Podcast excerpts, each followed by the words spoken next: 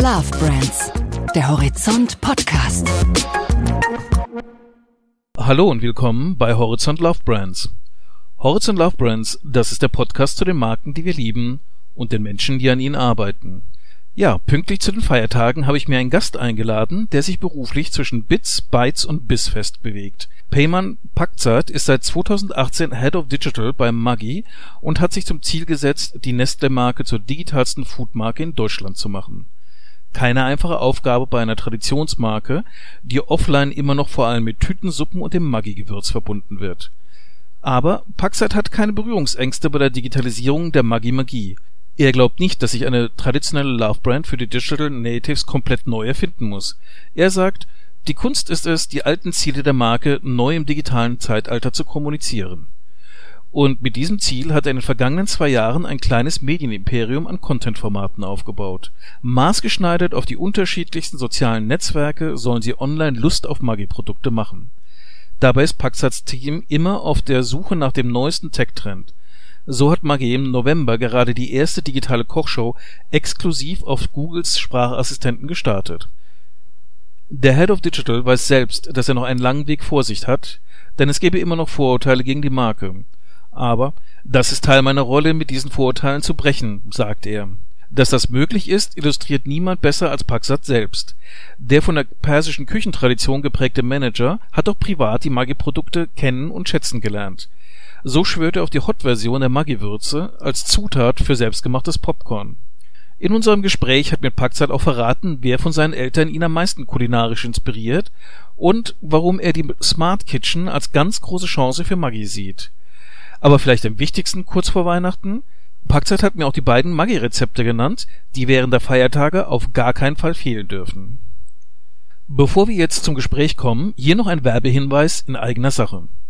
Aufbruch, Erneuerung, Moderne, dafür sollten die 20er Jahre stehen. Dann kam Corona, Lockdown statt Roaring Twenties. 2021 ein Restart, wieder ein Aufbruch, mit offenen Fragen, aber auch vielen Chancen. Und genau darüber wollen wir reden. Bei Horizont Restart, dem digitalen Kongress von Horizont zum Jahresauftakt. Wenn Sie am 20. Januar im Internet dabei sein wollen, gehen Sie einfach auf www.horizont-restart.de und melden sich kostenlos an. Horizont Restart, ein guter Vorsatz für 2021, ein toller Start ins neue Jahr. Und jetzt viel Spaß beim Zuhören. Wenn Ihnen diese Folge gefällt, vergessen Sie nicht, unser Podcast zu abonnieren, damit Sie immer verständigt werden, wenn wir wieder mit spannenden Gästen sprechen, hier bei Horizont Love Brands. Ein herzliches Willkommen in unserem Podcast Love Brands. Wir machen heute eine ungewöhnlichere Übung, indem wir uns nicht nur einer bekannten, einer Traditionsmarke widmen, Maggi, sondern auch einer Fragestellung, wie diese Traditionsmarke in neue Sphären reinkommt. In diesem Fall, wie ich aus der zutiefst analogen Marke Maggi eine digitale Trendmarke mache. Und dafür mein Gesprächspartner Payment Paxat hier von Maggi. Herzlich willkommen. Ich grüße Sie, Herr Campillo. Bevor wir loslegen, eine Frage von Träger eines eher für deutsche Verhältnisse exotischen Namens zum anderen Träger eines für deutsche Verhältnisse eher exotischen Namens. Wie viele Falschaussprachen, wie viele Fehlschreibungen Ihres Namens kriegen Sie denn so im Laufe der Woche zusammen? Ach, unzählige. Ich sag mal, es gab Phasen, da habe ich drüber nicht schmunzeln können. Mittlerweile reagiere ich auf jegliche Aussprache und Schreibweise. Ich weiß, dass ich gemeint bin und äh, ich habe das lieben und damit leben gelernt. Mein persönliches Highlight war vor langer, langer Zeit auf einem Pressetermin, damals noch als regionaler freier Mitarbeiter, wurde ich als Herr Champignon bezeichnet. Was ist Ihr Alltime Favorite? Mein Alltime Favorite ist ja, also bei meinem Namen, der Vorname Payman, der birgt natürlich viele Gefahren. Die Regel ist, dass das ins Amerikanische gezogen wird und daraus ein Payman gemacht wird. Und mein Highlight war aber auch, dass das dann so weit getrieben wurde, als daraus wurde Payment gemacht, also die Bezahlung auch genauso geschrieben. Äh, da, da musste ich schon sehr drüber schmunzeln. Ja, das wäre natürlich mit Payman ein sehr schöner Name gewesen, um bei einem Zahlungsanbieter im digitalen mhm. Bereich zu arbeiten. Sie haben sich einen anderen Arbeitgeber ausgesucht, Nestlé und jetzt speziell die Marke Maggi. als digitaler Profi auf so ein Thema zu gehen, ist natürlich auch inhaltlich so ein bisschen Sprung, sich in diese neue Welt reinzuarbeiten. Ich vermute mal, Sie haben den Sprung vielleicht aus dem Privaten heraus gemacht, denn essen müssen wir alle. Wann war denn für Sie das letzte Mal, dass Sie sich eine Tütensuppe aufgemacht haben? Also eine Tütensuppe habe ich zum letzten Mal aufgemacht. Das war tatsächlich äh, für meinen Sohn, denn der ist äh, zurzeit begeisterter, äh, also der ist vier Jahre und für ihn ist Feuerwehr zurzeit das Ding, ja. Und wir haben alle möglichen Bücher über Feuerwehrleute und Spielzeug. Und es gibt tatsächlich auch die Tütensuppe mit in Feuerwehrmann-Figur. Und die habe ich meinem Sohn mitgebracht. Damit berühren Sie natürlich auch gleich so eine Grundfrage von der Marke an sich nämlich die Frage, wie passt denn eigentlich eine Marke, die auf Convenience geht, noch so in die heutige Küchenphilosophie? Ist ja kein Geheimnis. Es gibt viele Leute, die Maggi vor allem jetzt einfach mit billigem Essen und mit Konservenessen assoziieren. Für Sie, was für eine Rolle spielt Maggi eigentlich so in Ihrer Küche? Mhm. Wie können Sie es einsetzen? Also es kommt relativ häufig bei uns zum Einsatz, denn die Marke Maggi hat doch ein sehr breites Produktportfolio. Ne? Sie haben recht, natürlich gibt es noch gewisse Vorurteile, da denkt man in gewissen Schubladen, wenn man an die Marke Maggi denkt, aber das ist auch Teil meiner Rolle, mit diesen Vorurteilen auch zu brechen. Das breite Produktportfolio hilft dann natürlich für jegliche Kochgewohnheit. Und bei uns, in unserem Haus, kommen sehr oft Bouillons zum Einsatz, äh, Gemüsebrühen, weil man das wirklich für äh, sehr vielartige Zubereitungen nutzen kann von Suppen bis hin zum Würzen des Nudelwassers. Und wenn es sehr schnell gehen muss, wenn ich etwas unter Zeitdruck stehe, dann nutze ich doch sehr gerne auch die Gewürzpasten. Da ist tatsächlich auch mein Highlight die Paste für ein Thai Curry. Ein Gewürz ist ja da so ein bisschen eine Frage des persönlichen Geschmacks. Da gibt's leidenschaftliche Fans und Leute, die da höchst allergisch drauf reagieren, nämlich schlicht die Maggi-Würze. Ist es Ihr Fall oder sagen Sie da eher nein, danke? Also ich bin mit der Maggi-Würze jetzt nicht groß geworden. Ich bin eher persisch kulinarisch geprägt, aber ich habe die Maggi-Würze und zwar die Hot-Version entdeckt. An das scharfe Essen habe ich mich so in den letzten zwei, drei Jahren so rangewagt. Da war ich, sag ich mal, eher jungfräulich unterwegs und habe dann auch die Maggi-Würze Hot für mich entdeckt, die übrigens total lecker ist auf selbstgemachten Popcorn. Ich würde das auch nochmal als Empfehlung an unsere Zuhörer nehmen, sich mal auf diese spezielle Variante der Maggi-Würze zu stürzen. Und mit Popcorn, das scheint ja auch eine ganz äh, exotische neue ja, mhm. Geschmacksreise zu sein. Jenseits mhm. von Ihrem persönlichen Umgang mit der Marke Maggi müssen Sie ja natürlich auch das Thema Kochen Ihren Mitarbeitern vermitteln. Sie müssen die Herausforderung lösen, jetzt Digital Natives dazu zu kriegen, kulinarische Welten ins Internet zu bringen. Wie macht man das? Wie interessiert man einen Programmierer fürs Kochen? Also wir haben uns als Ziel gemacht im Team mit, meinen Mitarbeitern, die digitalste Foodmarke Deutschlands zu werden. Ja, und das ist natürlich ein, ein hehres Ziel. Und wir sind da im Team, haben uns zusammengesetzt und gesagt, okay, was für Aspekte müssen wir da eigentlich berühren? Ja, das Schöne ist, dass das Thema Kochen sehr emotionales ist und es einer Marke sehr viele Möglichkeiten gibt, über die reine Produktkommunikation hinauszugehen. Und das ist natürlich toll und das hat mich auch motiviert und bestärkt, bei Maggi anzufangen und zu arbeiten und habe dort auch ein sehr, sehr motiviertes Team, das diese Passion teilt. Ich gebe Ihnen mal so die Eckpunkte, sage ich mal, unserer digitalen Strategie ich wollte da eigentlich eher so die Frage stellen, also die, die, mhm. Strategie umsetzen. Ich denke mir, das ist ja eine Sache, die man dann so in Teams, die jetzt für digitale Produkte unterwegs sind, ja eigentlich als Standard gelöst kriegen müsste. Die Frage für mich wäre so ein bisschen, ist da vorher nochmal so eine quasi Einschulung notwendig, den Leuten zu vermitteln? Es geht jetzt nicht darum, den Leuten irgendwie vor allem nettes Interface zu bieten, sondern ihr müsst den Menschen, die auf unsere Maggi-Seiten gehen, die unseren Maggi-Kanälen sind, Spaß am Essen vermitteln können und dazu müsst ihr vielleicht erstmal selber Spaß am Essen finden. Mhm. Okay, ja, jetzt äh, äh, verstehe ich Ihre Fragestellung ein bisschen besser. Vielen Dank. Also Mitarbeiter bei uns müssen natürlich schon eine gewissen ja, Leidenschaft für Kulinarik mitbringen. Das bedeutet nicht, dass man Kochexperte sein muss. Es bedeutet aber primär, dass man sich in die Koch- und Essbedürfnisse, die sehr unterschiedlich sind, hineindenken können muss. Das Schöne ist, dass wir bei uns bei der Maggi auch mit dem Maggi Kochstudio, sage ich mal, eine Einheit bei uns haben, die es schafft, sehr spielerisch und einfach den Zugang zum Kochen aufzubauen Und das nutzen wir natürlich auch intern ne, mit, mit Kochkursen, die unser Team dort anbietet. Und auch die Hemmungen, die man vielleicht als Kochanfänger hat, werden dort sehr, sehr schnell und einfach abgebaut. Und das ist dann äh, eine sehr gute, sag ich mal, Basis, um dann in, in die digitale Kommunikation, in digitale Services dann eintauchen zu können. Der Schlüssel ist die Hürden, die ein Konsument haben kann, die Problemstellungen, dass man sich in die reinversetzen kann. Und das passiert am besten, indem man selbst diese Erfahrung einmal durchlebt. Ich stelle mir das für manchen der Informatiker in ihrem Team ja durchaus als einen gewissen Kulturschock vor, denn bekanntermaßen Menschen, die viel Zeit am Computer verbringen, haben eine primäre Nahrungsgruppe, die Pizza, und jenseits davon passiert ja nicht so viel. Also mein Team besteht jetzt tatsächlich nicht aus Informatikern, sondern wir sind ja in der digitalen Kommunikation unterwegs. Wir arbeiten natürlich auch mit Programmierern, Entwicklern zusammen, die bei uns im Nestle-Konzern dann in, in ihrer eigenen Units sind. Mein Team besteht, ja, sage ich mal, aus Vollblut digitalen Marketeers, die in der starken Kommunikation denken und in Services. Wir haben großen technischen Berührungspunkt, aber um auf Ihre Frage noch einzugehen, also wirklich mal an, an Entwickler und Programmierer äh, gedacht. Ich glaube, diese Menschen haben auch eine hohe Affinität zum Thema Gaming, Gamification und Kulinarik in einem Gamification-Ansatz zeitgemäß rüberzubringen. Das ist ein Weg, wie ich mir das ganz gut vorstellen kann, um da den Berührungspunkt zum Kochen äh, auch aufzubauen. Da sind wir ja auch schon ein bisschen bei einer Grundsatzfrage, die Ihr Job umfasst, nämlich wie kann denn der Sprung so in die digitale Sphäre gelingen? Da vielleicht so erstmal grundsätzlich die Frage, eine Traditionsmarke wie Maggi, die aus einer zutiefst analogen Geschichte kommt, erfunden in einer Zeit, wo Elektrizität ja schon irgendwie das große neue Ding war, geschweige denn Telekommunikation. Muss so eine Marke, wenn sie den Sprung ins Digitale macht, muss sie sich quasi komplett neu erfinden oder ist die Herausforderung Herausforderung, alte Stärken irgendwie in diese neue Sphäre zu übersetzen.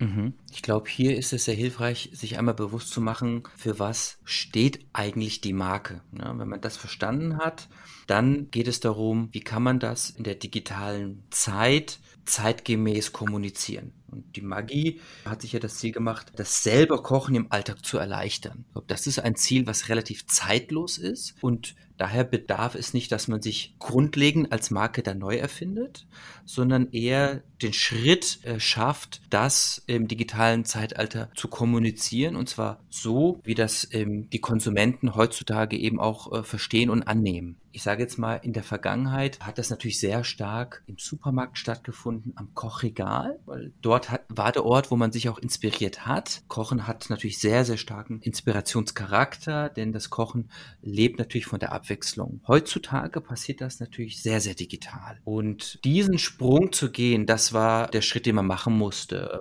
Und den Schritt sind wir gegangen mit dem Maggi Kochstudio beziehungsweise mit der Marke Maggi an sich. Aber in der Mission ist ja eine grundsätzliche Bedeutungsverschiebung eingetreten. Wenn Sie sagen, Maggi ist die Marke, die das Kochen erleichtert, da war das in den 50er Jahren eher die Bedeutung, die dafür sorgt, dass die Hausfrau mit vielleicht vier oder fünf Kindern nicht in den Wahnsinn getrieben wird, weil sie mühsam jetzt die Suppe irgendwie stundenlang selber anrühren muss, sondern dass sie eine Beschleunigung, eine Convenience bekommt. Heute verstehen wir unter das Kochen erleichtern eher dieses, ich will inspiriert werden, neue Dinge auszuprobieren, ausprobieren, zu experimentieren mit dem Essen, was ich mache. Mhm. Aber ich habe jetzt keine formelle Kochausbildung und dazu, lieber Lebensmittelhersteller, möchte ich von dir einfach Rezepturen haben, mit denen ich eben diese neuen Dinge kennenlernen kann, ohne dass es für mich zu kompliziert wird. Richtig. Ich würde da sogar einen Schritt weiter gehen. Also Sie haben natürlich total recht. Das Thema Inspiration ist ein Schlüsselelement. Ne? Und heute umso wichtiger als damals, in Zeiten der, der Globalisierung, sind kulinarische Trends aus aller Welt, finden Einzug in das äh, Kochverhalten der Deutschen. Sprich, die Vielfalt ist wichtig ne? und Inspiration findet man in vielfacher Form im Internet. Und da ist eine Herausforderung dann doch, sage ich mal, sehr, sehr zielgruppenspezifisch, die Inspiration snackable, wie ich das sage, also leicht zugänglich aufzubereiten. Aber es hört nicht nur bei der Inspiration auf. Wir betrachten da ganz gerne immer die gesamte kulinarische, sage ich mal, Culinary Journey, wie wir das nennen. Die beginnt vorne natürlich bei der Planung. Da spielt Inspiration eine große Rolle, geht aber auch weiter. Den Einkaufsprozess. Wie kann man den Einkauf erleichtern bis hin zu der Zubereitung selbst, wo natürlich unsere Produkte eine große Rolle spielen. Wir dort aber auch Hilfestellung geben mit Services, die wir entwickeln, bis hin zu auch dem Teilen mit der Community, den Menschen, die einem lieb und nahe sind, bis hin zu auch den Abwasch danach zu machen, muss man, sage ich mal, die gesamte kulinarische Reise betrachten. Unsere Zielsetzung ist es dort, diese Journey zu äh, erleichtern, nicht nur den Kochprozess selbst und auch positiv aufzuladen. Und von daher bietet das eine breite Palette und das ist natürlich sehr, sehr dankbar, denn da hat man natürlich mehrere Ansatzpunkte aus einem digitalen Verständnis kommen, Inspiration, aber eben natürlich auch mehrwertstiftende Services äh, zu bieten bieten. Und das ist das, was auch von einer Traditionsmarke erwartet wird mittlerweile. Und wie findet diese Übersetzung statt? Wenn wir mal das konkrete Beispiel nehmen mit dem Maggi Koch Studio. Das ist ja ein sehr gelerntes Format von Maggi. Zum einen immer wieder ja gerne in Einsatz genommen, wenn es an die Werbung geht aber eben mhm. auch als Live-Erlebnis in diversen Kochstudios in dieser Republik für die Leute zugänglich. Mache ich daraus mhm. dann eine Videoshow für YouTube oder wie gebe ich den Leuten eben diese besondere interaktive Qualität, diese Sensorik, die das Kochstudio verspricht, per Internet? Mhm. Ja, also es ist richtig, wie Sie es sagen. Dafür steht das Magi Kochstudio das Kocherlebnis durch Kochkurse, die wir in unserem Flagship Store in Frankfurt auch anbieten und natürlich durch Services. Früher waren diese Services, die wurden durch Telefonhotlines beantwortet, durch Faxe und mittlerweile ist es so, dass wir das in die sozialen Kanäle überführt haben, ergänzend. Das machen wir, sag ich mal, durch drei Säulen. Das eine ist, dass wir Rezepte, die wir entwickeln, denen geben wir ein Gesicht. Das heißt, unsere Mitarbeiter des Kochstudios, wir sagen auch, dieses Rezept wurde entwickelt von Sandra und man kann sich über Sandra auch informieren, für was für Rezepte steht sie, wie kocht sie gerne, was ist ihre Leidenschaft auch übers Kochen hinausgehend. Man kann diese Menschen dann folgen. Und die Rezepte müssen auch sehr, sehr persönlich werden, sprich die persönlichen Kochbedürfnisse ansprechen. Ich gebe da mal ein Beispiel für eine Zielgruppe, die wir haben, sage ich mal, junge Familien mit, mit Kindern. Da ist das Thema Zeit natürlich relevant. Und da haben wir Formate entwickelt, wie das zum Beispiel das 15 Minuten Abendessen wie man einfach schnell ein schönes Familiengericht zaubern kann. Für die Millennial-Zielgruppe muss das Essen Instagrammable sein, wie man sagt. und da haben wir ein Format entwickelt namens äh, Einfach Fancy. Ein einfaches Gericht mit einem Kniff zu was Besonderem zu machen das ist äh, der eine Aspekt. Und das Maggi Kochstudio ist der Absender dieser Inhalte. Der zweite Bereich, wie kann man die Maggi Kochstudio digitalisieren, sind eben diesen Servicegedanken weiter zu formulieren und nicht nur rein aus einer Rezeptinspiration heraus. Was wir dort eben entschieden haben, ist das Thema Assistance Technology ist äh, für uns eine ganz spannende, weil wir der Meinung sind, dass das im Kochumfeld doch einen erheblichen Mehrwert bieten kann. Was haben wir gemacht? Wir haben investiert in äh, Chatbot-Technologie, die wir entwickelt haben. Wir sehen das nicht als rein Marketing-Stunt, sondern wir haben da jetzt schon äh, seit drei Jahren in diese Technologie entwickelt und investiert und haben dort eine Technologie gebaut, die es uns ermöglicht, in einem Dialog dem Konsumenten zu seinem persönlichen Rezept zu führen. Unser Chatbot, den man auf WhatsApp erreichen kann oder auf dem Facebook Messenger, bringt durch smarte Fragestellungen in einem Dialog, äh, findet heraus, wie gut kann ich kochen? Wie viel Zeit habe ich? Auf welche Zutaten reagiere ich allergisch? Was habe ich eigentlich schon jetzt x-mal gekocht? Und bietet mir so durch diesen Dialog das passende Rezept und immer wieder Abwechslung. Sie sind ja bei dem Thema Dialog jetzt noch einen Schritt weitergegangen. Wohlgemerkt nicht noch mehr Chatbot, die Technologie wird ja gerne verwechselt, sondern jetzt eine eigene Maggi-Koch-Show auf dem Smart Speaker. Wenn Sie mal so kurz erklären könnten, was ist so das Prinzip dahinter? Also haben wir jetzt mhm. quasi das TV-Koch-Show-Erlebnis dann für zu Hause, für die heimische Küche oder soll es ein anderes Ding sein? Und haben Sie da schon erste Erfahrungen mit sammeln können, wie gut oder schlecht das dann bei den Leuten tatsächlich ankommt? Mhm. Ja, das ist ganz richtig. Wir haben eine sogenannte Voice-Applikation entwickelt äh, für Smart Speaker. Die Zielsetzung dahinter war, Sie haben ja das Thema Kochshow angesprochen ne? und auch vorhin gesagt, die, digitalisiert man das Maggi Kochstudio, entwickelt man dann Kochshows. Also einerseits machen wir das schon auf YouTube, durch YouTube-Formate. 10 Zutaten-Challenge ist zum Beispiel eines der Formate was eine Modernisierung der klassischen Kochshow ist. In der Voice-Applikation, die Sie angesprochen haben, da machen wir das interaktiver, denn das bietet uns diese Möglichkeit. Was wir da gemacht haben, ist, wir haben mit einem Influencer, mit dem wir kooperieren, Mori, der aus, aus der, aus der Gaming-Community kommt, selbst aber ausgebildeter Koch ist. Mit dem haben wir Rezepte in eine akustische Kochshow überführt, die aber interaktiv ist. Was heißt interaktiv? Der User, der Benutzer kann, während gekocht wird, sich für andere Rezepte entscheiden, kann Fragen beantworten, Quizfragen beantworten, um dem Ganzen, sage ich mal, einen interaktiven Charakter zu bieten.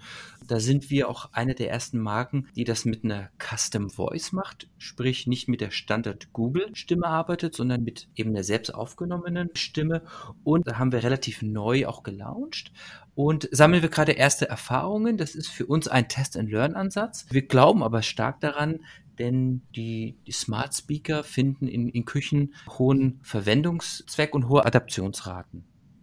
Wen sehen Sie da so als Zielgruppe für so ein Format? Ist das die ja 50-jährige Haushaltsführende, die sich jetzt irgendwie eine neue Technik herantraut? Ist es jetzt der 18-jährige, der einfach mal was Verrücktes auf dem Smart Speaker ausprobieren will? Natürlich ist diese Technologie noch nicht so alltagstauglich, massentauglich, jetzt sage ich mal, wie, wie ein Smartphone oder Facebook, was wirklich jetzt auch in 50 plus Zielgruppen durchaus natürlich Mainstream geworden ist. Das ist aber eine Entwicklung, die wir durchaus sehen können. Denn die Smart Speaker Technologie, die findet äh, mittlerweile auch eben in immer mehr Küchenhaushaltsgeräte Einzug und da versuchen wir einfach am Puls der Zeit zu sein. Momentan sprechen wir natürlich diejenigen an, die Zugang auch zu dieser Technologie haben. Das Schöne ist, dass wir bei der Google Action auch die Möglichkeit haben, die ist auch nutzbar ohne Smart Speaker. Dafür benötigt man ein Android-Smartphone oder hat die äh, Assistance-App auf seinem iOS-Gerät installiert. Ich würde mal ganz gerne zu dem Beispiel bei den Rezepten zurückkommen, die Sie genannt haben. Da haben Sie gesagt, dass das mhm. Rezept immer auch mit einem Absender verbunden ist. Das mhm. klingt für mich ein bisschen nach einer Influencer-Strategie, die Sie aufbauen. Rekrutieren Sie da bewusst Mitarbeiter aus dem Markenteam, wo Sie sagen, und du trittst jetzt quasi vom hinter dem Vorhang vor den Vorhang und du wirst jetzt eines der Gesichter der Marke? Ja, also wir haben das Team tatsächlich äh, vor einigen Jahren einfach gefragt und gesagt, wer hat denn Interesse, mal als Markenbotschafter auf, aufzutreten? Ja, und da sind wir in einer sehr glücklichen Situation, dass es einfach wirklich Mitarbeiter aus dem Magie Kochstudio Team gibt, die das machen möchten. Und auch bei Neueinstellungen fragen wir das ab. Ist nicht die Grundvoraussetzung, um, um bei der Magie zu arbeiten, aber wenn man dafür ein Interesse hat, ein, ein Febel hat, dann ist das natürlich super. Also wir versuchen jetzt nicht diese Mitarbeiter zu Influencern äh, zu entwickeln, sondern das sind, das sind einfach Markenbotschafter. Aber wir haben natürlich eine Influencer-Strategie, wo wir Partner äh, gefunden haben, mit denen wir äh, eine, eine langfristige Kooperation eingehen, die keine Magie Kochstudio Mitarbeiter sind. Äh, Mori ist einer der Influencer, die ich eben genannt habe, der die Stimme unserer Voice Action geworden ist, die wir auf unsere Kanäle einladen und auch unsere Mitarbeiter zu deren Kanäle entsenden. Mhm. Was für eine Logik verfolgen Sie dabei? Früher war das ja immer so, man hat immer davon geträumt, so den viralen Hit zu landen, wo Leute jetzt irgendwie das eine Video mehrere Millionen Mal anklicken oder mhm. irgendwie teilen. Es wirkt auf mich so ein bisschen, dass das jetzt für eine Marke, die ja eine Alltagspräsenz entfalten will, wahrscheinlich nicht die richtige Strategie ist. Ja, also wir setzen in der Tat nicht auf, sag ich mal, so den, den One Viral Hit, sondern wir haben eher eine, eine Always-On-Strategie, sprich, wir äh, möchten relativ hochfrequent posten wir Inhalte, publizieren wir Inhalte auf äh, unterschiedlichsten digitalen Kanälen, sei es unsere Website, äh, in der wir mittlerweile über 3000 Rezepte anbieten für äh, jeglichen Anlass auf YouTube, wo wir wirklich täglich Rezepte, die eher so eine Art Tutorial-Charakter haben, mit Kochwissen, auch, auch wirklich Tipps und Tricks, bis hin zu Tutorials, wie man einzelne Gerichte kocht. Weitergehend auf Instagram, wo wir mehr den inspirativen Charakter haben. Da geht es wirklich darum, Service und Inspiration alltagstauglich zu machen und für verschiedene Anlässe anzubieten. In Summe kommen wir dann schon auf eine, sehr, sage ich mal, für uns zufriedenstellende und vorzeigbare Reichweite. Also wir erreichen mit allen Kanälen im Schnitt am Tag eineinhalb Millionen Menschen, aber setzen da tatsächlich nicht auf diesen einen Hit, wo wir irgendeinen sehr, sehr großen Influencer rekrutieren, sondern versuchen das wirklich eher authentisch, alltagstauglich zu machen, wofür wir ja auch als Marke stehen.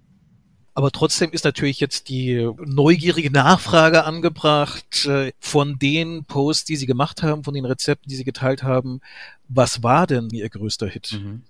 Ja, wir haben unterschiedliche Formate. Ein paar hatte ich ja vorhin angerissen. Bei den Rezepten ist unser Alltime favorite ist die Schlemmer Frikadelle, die wirklich sehr, sehr häufig äh, aufgerufen wurde und wirklich die meisten Klicks auf unserer Website hat. Aus der jüngsten Zeit hat der Süßkartoffel-Hackfleisch-Auflauf in kurzer Zeit äh, 1,8 Millionen Aufrufe erreicht.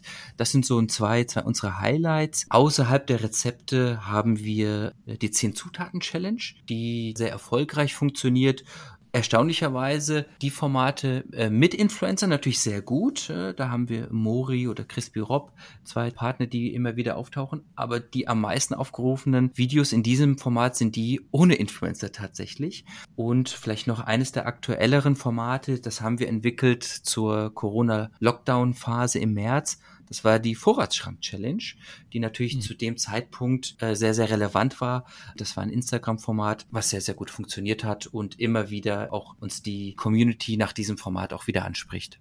Ich würde mal stark vermuten, wenn man jetzt sozusagen die Einkaufspanikmeldung aus der Corona-Zeit nimmt, dass bei der Vorratsschrank-Challenge vor allem Spaghetti-Rezepte stark nachgefragt worden sind. Spaghetti-Rezepte ja, durchaus, aber interessanterweise natürlich auch äh, viele unserer Fertiggerichte, also eine Dosenravioli zum Beispiel äh, oder eine 5-Minuten-Terrine, sage ich mal auch Produkte, die sehr gut haltbar und die man gut lagern kann. Und ja, richtig viel Spaghetti, äh, viele Reisrezepte, alles, was eben eine sehr gute Lagerung ermöglicht. Mhm. Bei dem Thema Rezepte ist ja natürlich die Realität, dass sie nicht der einzige sind oder dass Maggi nicht die einzige Marke ist, die Rezepte ins Internet stellt. Es ist gerade so, die Lebensmittelhändler sind ja auch sehr intensiv in einem Content-Spiel dabei. Da stellt sich aus meiner Sicht natürlich die Herausforderung, wie kann man dann überhaupt noch unverwechselbar mit diesem Serviceangebot sein? Also wie kriege ich die Maggi-Magie in ein Rezept ein, was die Leute dann im Internet finden können? Mhm. Ich glaube, die Magie-Magie, wie Sie so schön formuliert haben, kommen aus einigen Bereichen. Einerseits natürlich die Rezeptvielfalt, sprich nicht einseitige Rezepte zu entwickeln, sondern eine große äh, kulinarische Vielfalt anzubieten. Das zweite ist natürlich unverwechselbar stehen wir natürlich für auch für Convenience, das heißt, unsere Rezepte sind einfach, alltagstauglich, nachkochbar und wir stehen natürlich auch für Geschmack. Ne? Das heißt, unsere Rezepte äh, setzen einen hohen Fokus auf, auf Geschmack. Ansonsten, wie wir das natürlich unverwechselbar auch visuell widerspiegeln wollen, ist, dass wir nicht einfach nur Rezepte entwickeln und sie dann breit publizieren, sondern die Rezepte ihnen eine, eine, unverwechselnde Bildsprache geben. Wie schaffen wir das? Wir setzen einerseits darauf auf eine, eine gewisse Wiedererkennbarkeit durch ein paar Stilmittel. Also für viele unserer Rezeptvideos beginnen mit dem sogenannten Food Porn Moment, wie wir das nennen, wie eine Soße eben über das Essen läuft, wie der Käse sich zieht, wie man mit der Gabel eben in die Lasagne sticht, um da einfach auch quasi durch ein Brutzeln, das man hört, um idealerweise kann man das Rezept schon schmecken, wenn man es sieht. Und noch der letzte Aspekt, den ich ergänzen würde, ist, dass wir unsere Rezepte auf das Nutzungsverhalten der Kanäle anpassen. Also für Instagram sehen unsere Rezepte anders aus wie für YouTube, wie auf unserer Website. Äh, wir passen uns da den Sehgewohnheiten und dem Format und den sozialen Eigenschaften der Kanäle an. Ja, durch dezidierte Formate. So heißen dann auch unsere Rezepte. 15 Minuten Abendessen, einfach fancy, die eben für eine inhaltliche ja, Charakter des Rezepts auch stehen. Könnten Sie auch für TikTok eine Maggi-Format machen oder wäre das dann irgendwie die Tütensuppen-Dance-Challenge, die da überhaupt noch möglich wäre? Ach, ich, ich kann mir das sehr gut vorstellen, dass man das macht. Wir schauen uns das äh, sehr, sehr interessiert an und da möchte ich einfach noch nicht, äh, noch nicht zu viel verraten, aber ich sag mal so, äh, ich kann mir das sehr gut vorstellen und wir haben da schon spannende Gedanken, die wir gerade explorieren mhm. aus der Interaktion mit ihrer Fangemeinde und aus der Arbeit an den Rezepten und vor allem aus der Resonanz, die diese Rezepte bekommen, haben Sie einen ganz guten Einblick darin, was ankommt und was nicht so ankommt. Wenn Sie mal jetzt den deutschen Magen und seine Befindlichkeiten beschreiben würden, was wird denn in Deutschland gerne gegessen? Was sind die Sachen, die die Pfannen in Deutschland zum Brutzeln bringen? Also ich glaube, kulinarisch hat sich auch Deutschland natürlich auch stark weiterentwickelt. Es gibt natürlich die Klassiker, natürlich die Traditionssuppen, die Spaghetti Bolognese, die Hackfleischpfanne. Das sind natürlich Alltime Favorites, die es natürlich auch weiter gibt. Aber wir sehen natürlich auch sehr stark eine, sage ich mal, eine Internationalisierung der deutschen Kulinarik. Das heißt, einen starken Einfluss und eine Adaption der asiatischen Küche ne, mit den Thai-Curries oder auch durchaus der orientalischen Küche mit vielen Reisgerichten äh, oder auch indischen Gerichten. Sprich, was wir einfach beobachten, das wird sehr, sehr international, wie die Kulinarik sich entwickelt und, und auch natürlich äh, gewisse andere Trends, die nicht nur einen reinen Geschmackscharakter haben, sondern die Art der Zubereitung geht auch sehr stark in das das Thema kurze Zubereitung, One-Pot-Dish, das heißt, es sind einfach zubereitet in einem Topf und auch der Trend des Meal Preps beobachten wir sehr stark. Das heißt, die Wochenzubereitung zu planen und auch haltbar zu machen. Das sind, sage ich mal, so die Tendenzen, die wir beobachten, die natürlich jetzt auch durch Corona nochmal bestärkt wurden und beschleunigt wurden. Eine Chance haben sie ja in der digitalen Welt für Maggi, die die analoge Welt so nicht geboten hat. Analog war und ist Maggi ja immer sozusagen eine Marke für alle, die eine Lösung für möglichst viele Menschen bieten können. Digital können sie ja ein bisschen genauer fragmentieren und einzelne Zielgruppen auch im Geschmack rausbringen. Jetzt muss ich daran denken, Deutschland hat natürlich auch mittlerweile gewisse ethnische Gruppen, die ja durchaus nicht kleine Teile ihrer Gesamtbevölkerung sind. Wenn ich jetzt irgendwie an die türkischstämmige Bevölkerung denke, wir haben auch einen Bevölkerungsanteil, der starke Wurzeln so in der russischen Kultur hat. Das ließe sich dann nochmal ein bisschen weiter durchdeklinieren. Ist für Sie in der digitalen Sphäre da eine Chance oder eine Herausforderung, da zu sagen, wir machen nochmal ein spezielles Magi-Programm, was diese Zielgruppen anspricht? Also digital fahren wir jetzt keine andere kommunikative oder Marketingstrategie als auch ganzheitlich.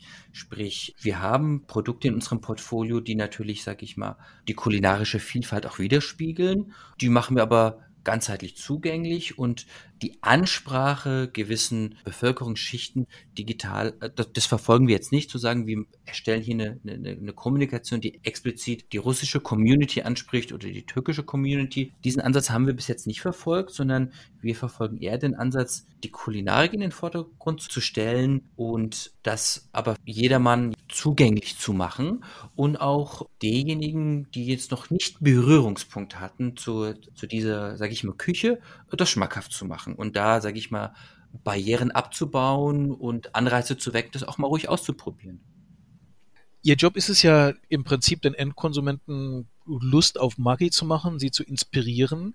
Jetzt mal umgekehrt die Frage für Sie in Ihrer Rolle als äh, Chefinspirator von Maggi in den digitalen Sphären.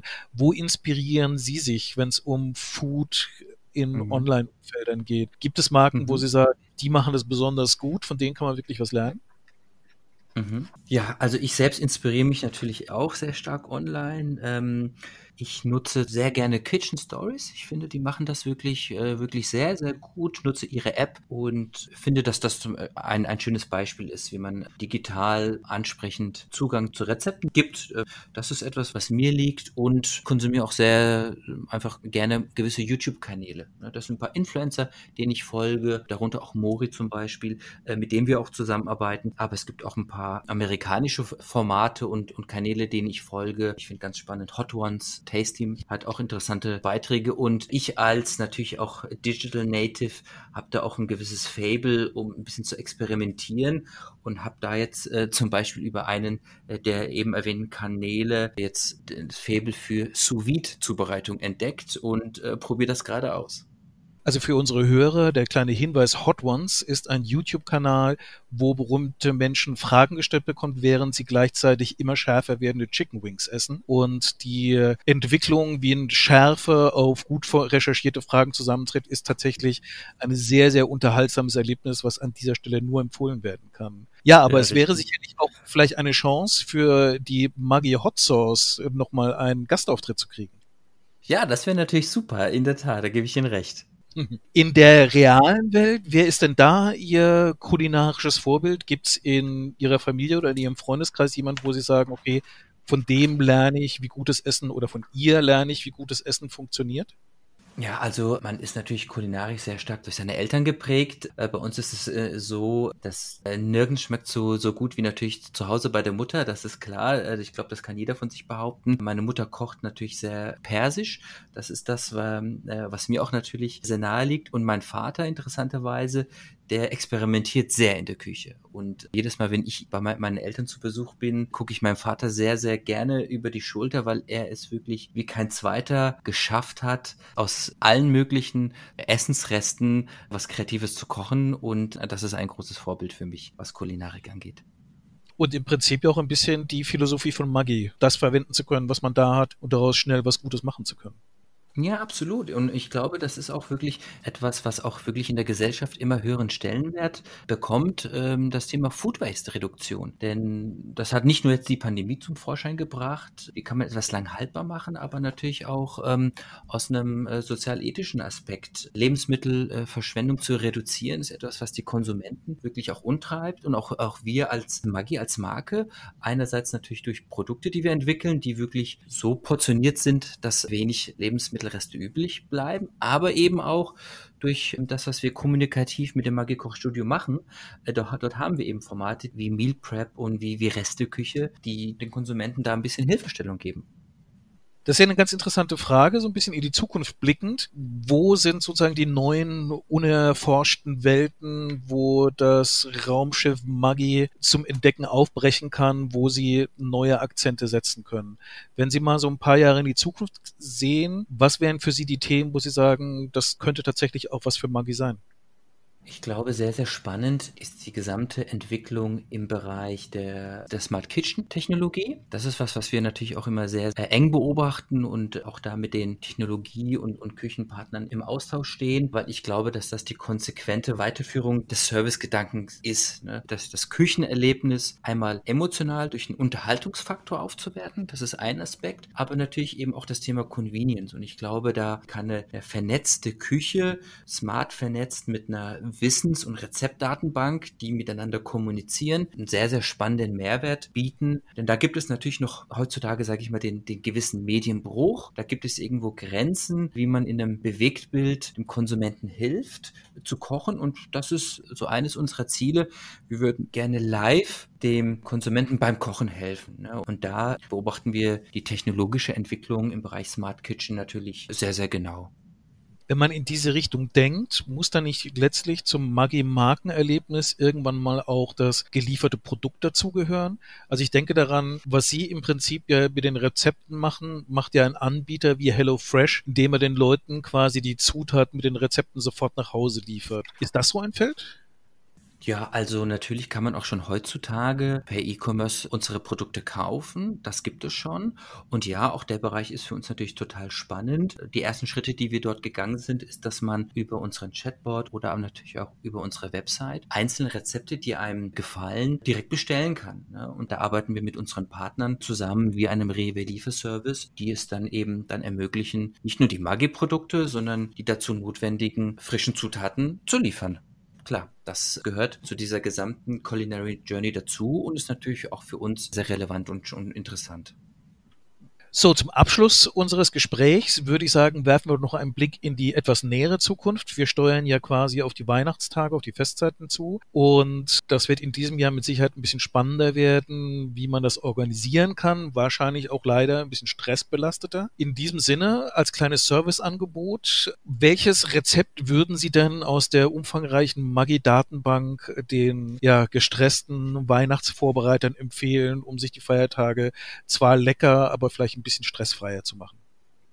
Mhm. Ich würde zwei Vorschläge machen. Einerseits würde ich ein Rezept empfehlen, was man gut für, für die Familie vorbereiten kann, auch für eine größere Familie. Das ist vielleicht einfach, weil ich einfach auch so den Febel dafür habe. Das ist ein, ein leckeres Chili con Carne. Und ansonsten würde ich natürlich noch empfehlen, für die Zeit, äh, vielleicht nach dem, äh, dem Weihnachtsfest, was ein sehr, sehr tolles und spannendes Reste, äh, Resteessen ist, äh, ist ein Bibimbap. Das kann ich nur sehr, sehr empfehlen. Das ist ja eine sehr authentische authentische asiatische Küche kann man sich in unserer, in unserer Voice-Action anhören. Findet man aber auch die Rez passende Rezepte und Rezeptvariationen auf allen Magie-Kanälen, Website, YouTube. Das würde ich empfehlen. Damit kann man sehr gut die übrig gebliebenen Reste schmackhaft verwerten. Wunderbar. Herzlichen Dank für die Tipps. Herzlichen Dank für den spannenden Einblick in die Digitalisierungsstrategie von Maggi. Und noch eine Bitte an unsere Zuhörer, wenn Ihnen der Podcast gefallen hat, wenn Sie künftig unsere Podcasts immer regelmäßig kriegen wollen, vergessen Sie nicht einfach unseren Feed auf der Plattform, auf der Sie das jetzt gehört haben, zu abonnieren, damit Sie auch wieder verständigt werden, wenn der nächste Podcast hochgeschaltet ist. In diesem Sinne, herzlichen Dank und eine schöne Rest des Jahres und schöne Feiertage. Vielen Dank.